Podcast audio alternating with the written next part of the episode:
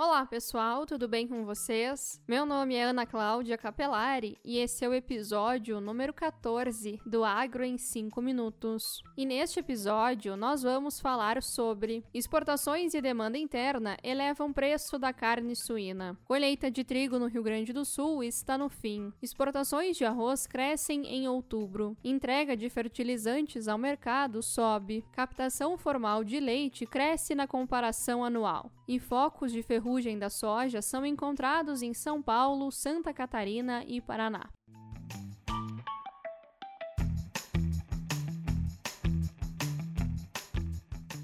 As cotações da carne suína estão em alta no mercado brasileiro. Isso se deve às boas exportações e à alta na demanda interna, conforme indicam pesquisadores do CPEA. Nos seis primeiros dias úteis de novembro, os embarques registrados ficaram 26% acima do verificado em outubro. Ainda segundo o CPEA, no mercado interno, diversos atacadistas já começam a realizar as compras de carne, visando as festas de final de ano, período período onde aumenta a procura pela proteína suína.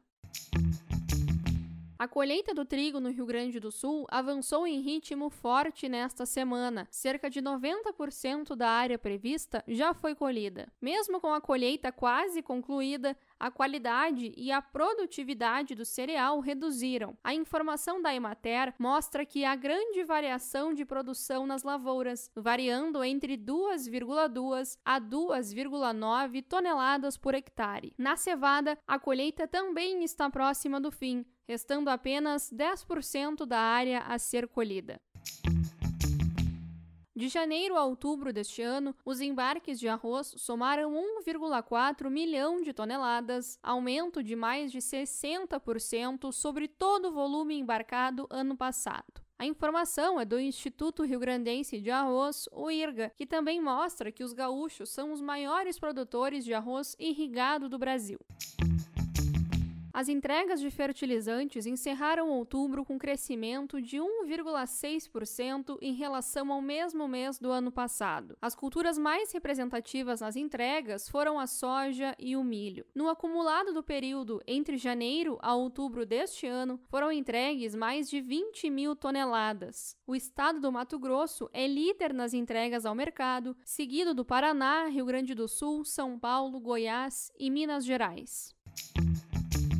A captação de leite formal no terceiro trimestre deste ano registrou alta de 0,3% na comparação anual. Foram captados, segundo o IBGE, 6,29 bilhões de litros. O dado, que é preliminar, mostra uma parcial recuperação na disponibilidade de leite. Após a greve dos caminhoneiros em maio, a captação foi afetada de forma considerável.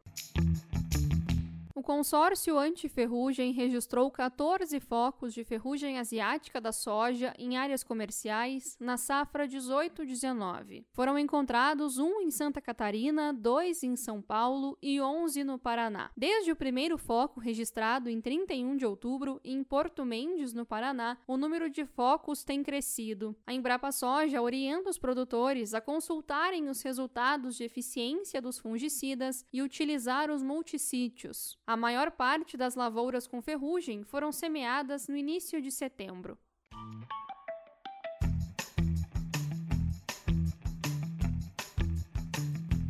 Se você quer contribuir para o Agro em 5 minutos, quer conteúdos exclusivos e ver seu nome na descrição do episódio, acesse o link apoia.c barra agro em 5 minutos, que vai estar na descrição deste episódio, e contribua é possível contribuir com valores a partir de R$ reais.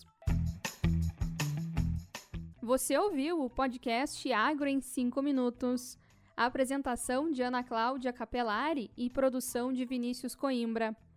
Curta a nossa página no Facebook Agro em 5 minutos, nos siga no Instagram, arroba Agro em 5 minutos e também no Twitter, arroba Agro em 5. Até o próximo episódio. Tchau!